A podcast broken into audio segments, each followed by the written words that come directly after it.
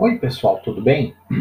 Eu vou estrear uma estratégia que são alguns podcasts para a gente tirar algumas dúvidas a respeito de alguns conceitos básicos de citologia. Então, por exemplo, uma pergunta que um aluno me fez, que é sempre recorrente, é o seguinte: qual é a diferença entre procarioto e eucarioto? Então, vamos, fazer uma revisão rápida. Lembrar que procarioto a palavra pró quer dizer um primitivo. Então, no procarioto, a gente quer dizer que o procarioto, o núcleo, ele não existe ainda. Ou seja, o material genético, o DNA, ele está disperso no citoplasma, ok? Ainda, o procarioto, ele tem como característica, pelo fato de não ter núcleo, ele também, na sua evolução, ele não possui organelas, como mitocôndria, retículo endoplasmático, seja ele o liso ou rugoso, lisossomo, ok? Complexo de Golgi. O que a gente vai encontrar essencialmente é um, um organoide, uma ultraestrutura, que é o ribossomo. E ainda assim, esse ribossomo é menor do que o ribossomo do eucarioto. Outro detalhe importante do procarioto é que ele não possui o citoesqueleto, que é um arcabouço proteico que ajuda na sustentação da célula. Essencialmente, o que mantém a forma da célula do procarioto é a estrutura da parede celular. Que aí a gente vai ter as bactérias gram-positivas, gram-negativas, por exemplo. Na essência, procariotos são unicelulares, ok? Lembrar também que o metabolismo desses organismos pode ser essencialmente aeróbico ou anaeróbico, tudo bem? A gente vai ver que, com relação ao material genético, é uma molécula única de DNA, é um DNA circular, então ele não tem extremidades, ok?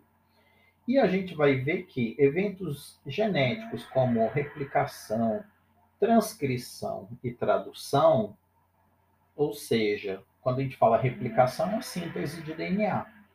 Transcrição é a síntese de RNA. E a tradução é a síntese de proteínas.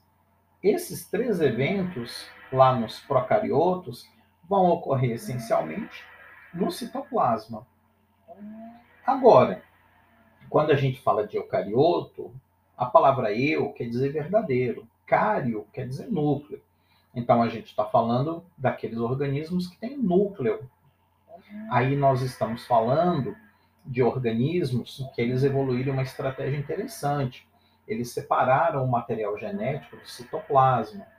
E com isso vem uma evolução estrutural muito importante. A presença de organelas que possuem membranas, como o retículo endoplasmático, complexo de Golgi, lisossomo, ok? Então, mitocôndrias, por exemplo, que aí são organelas que possuem membranas. Tanto é que o conteúdo lipídico do eucarioto é bem superior ao conteúdo lipídico do procarioto, porque lembra que as organelas, elas essencialmente são formadas por membranas. E no interior de cada organela, eu tenho um conteúdo bioquímico específico para realizar uma função bioquímica específica, tudo bem? O que mais que a gente vai ver? Lá nesse núcleo, eu vou encontrar agora várias moléculas de DNA. E essas moléculas são lineares. Então, eu vou ter vários cromossomos, tudo bem? Então, vamos, vamos pegar o modelo humano, por exemplo, que são 46 moléculas de DNA ou 46 cromossomos, tudo bem? Um detalhe agora, quando a gente fala do eucarioto, a replicação ela é um evento nuclear. A transcrição é um evento nuclear.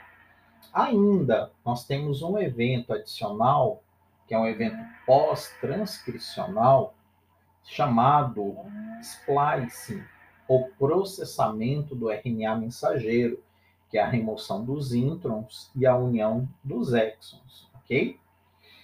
E a tradução, a síntese proteica, ela vai ocorrer lá no citoplasma. E lembrando que um ribossomo de um eucarioto, ele é um, uma ultraestrutura que tem um tamanho maior do que o, o ribossomo de um procarioto. Nós vamos encontrar agora no citoplasma o citoesqueleto, que são proteínas que vão ajudar a dar forma à célula do eucarioto. Então aí a gente vai encontrar a quitina, a miosina, nós vamos encontrar tubulina, que vai formar os microtúbulos. E nos eucariotos, nós vamos encontrar organismos tanto uni quanto pluricelulares, ok?